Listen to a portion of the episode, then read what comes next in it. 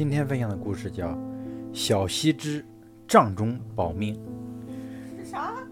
东晋王羲之十岁的时候，聪明伶俐，清秀可爱。大将军王敦非常喜欢他，经常带他在身边，有时安置在帐中同寝。某日，大将军王敦早起，而王羲之仍贪睡未起。不一会儿，王敦属下前锋进来。于是王敦平退左右，密议叛国起兵大事，全然忘了王羲之还在帐中睡觉。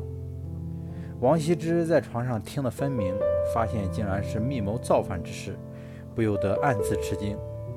随即一想，既然自己已经听到逆谋，断无幸免存活的可能，于是灵机一动，吐出口水，把被褥、床头和自己的面颊、嘴角全部涂染。继续假装熟睡。王敦和钱锋正谈得起劲，忽然想起帐中仍有王羲之，不由得大惊道：“糟了，我们的话都被他听到了。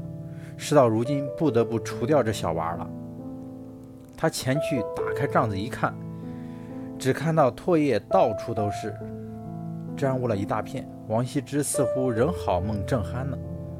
王敦看了大为放心，消除了杀意。王羲之终于保全了一条小命，自己假装愚蠢笨拙，令敌人放松戒备，不失为一条保身妙计。